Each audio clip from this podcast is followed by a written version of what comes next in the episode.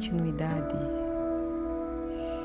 é, página 57, O Poder da Esperança, Escravo dos Vícios. Há algo mais que precisamos falar sobre Laura e sobre o porquê de ela ter decidido permanecer solteira, investindo todas as forças na carreira.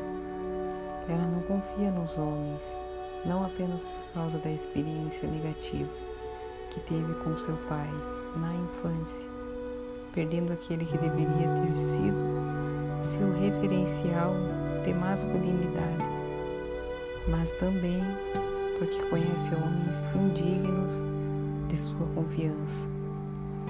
Laura sabe que muitos homens estão envolvidos com algum tipo de pornografia como defensora dos direitos da mulher, ela sentia arrepios ao pensar em se relacionar com um homem que vivesse comparando suas formas com a de atrizes idealizadas.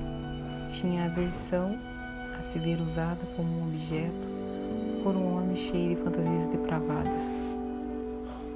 Amigos de Paulo até tentaram convencê-lo de que faria bem a ele e a seu casamento assistir a alguns ciúmes. Contudo, ele sabia o que estava produzindo o resfriamento de sua relação conjugal.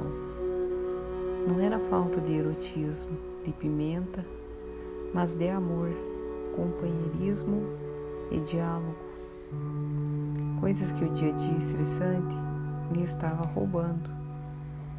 Além disso, como ele poderia ver pornografia e depois olhar os olhos puros de seus dois filhinhos, especialmente da garotinha que, que dele escrever cartinhas gostava.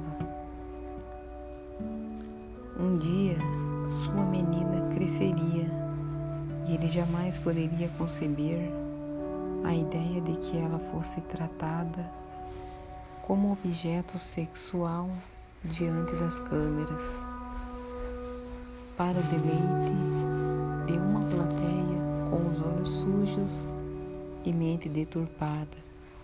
Felizmente, Paulo estava entre os homens que procuram evitar o conteúdo pornográfico que tomou conta do mundo. O problema fica ainda mais grave quando se percebe que as crianças têm tido acesso cada vez mais fácil à pornografia. Segundo um estudo feito pela empresa de segurança eletrônica Simon Tech, há alguns anos, as palavras sexo e pornografia estavam entre as dez mais procuradas por crianças na internet. Por esse e outros motivos, é preciso conversar com as crianças a respeito das vantagens e desvantagens da internet, bem como sobre os perigos de uma navegação sem critérios. Gregor Smith, vice-presidente e diretor executivo de informação do Departamento de TI da World Will Wildlife Finn diz que deixar a criança diante de um computador com acesso à internet sem qualquer tipo de monitoramento é a mesma coisa que colocá-la em uma esquina e não ficar vendo o que acontece. Efeitos do consumo de pornografia. Uma pesquisa feita pela Universidade de Pádua, na Itália, constatou que 70% dos homens jovens que procuravam neurologistas por ter um desempenho sexual ruim admitiam o consumo frequente de pornografia na internet. Outros estudos de comportamento sugerem que a perda da libido acontece porque esses grandes consumidores de pornografia estão abafando a resposta natural do cérebro ao prazer. Ao substituírem os limites naturais da libido por uma intensa estimulação, acabam prejudicando a resposta à dopamina. Gente, se vocês estiverem fazendo barulho, eu peço que não se incomodem. A gravação é caseira. É, esse neurotransmissor está por trás do desejo, da motivação e dos vícios. Seu prazer está fortemente ligado à pornografia, o sexo real parece não oferecer tanta recompensa. Essa seria a causa da falta de desejo em muitos homens. No livro Why for Intimate Will Pornograph Why Jakes esse inglês é, tá muito ruim mas tá saindo. É Demely Bryan. William Strutz da faculdade Wheaton recorre à neurociência para explicar por que a pornografia é tão viciante para a mente masculina. A questão central é a intimidade. Homens buscam tudo, desde a pornografia às prostitutas, para satisfazer suas necessidades emocionais mais profundas. Eles são direcionados a buscar intimidade sexual, afirma.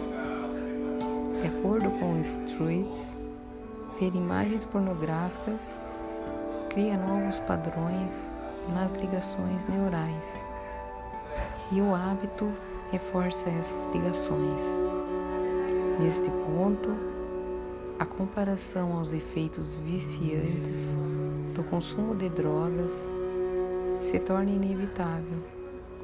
Tolerância é quando, como resultado de uma exposição a uma substância, o corpo se ajusta para que a exposição seguinte aos mesmos níveis de substância resulte num efeito menor. Se tomo a mesma dose de uma droga vez após vez, e meu corpo ameaça tolerá-la, precisarei tomar uma dose maior de droga para ela ter o mesmo efeito que tinha com uma dose menor na primeira vez.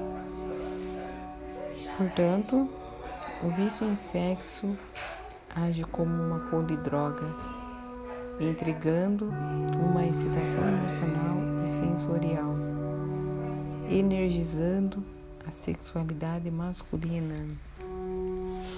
É, e eu peço desculpas pelo barulho do fundo e chegamos é, ao final de mais um podcast. Mais uma vez, espero que tenham gostado e que tenha feito sentido essas palavras. Ficamos por aqui. senão o áudio vai ficar muito extenso. E até o próximo, até o próximo episódio, gente. Fiquem com Deus.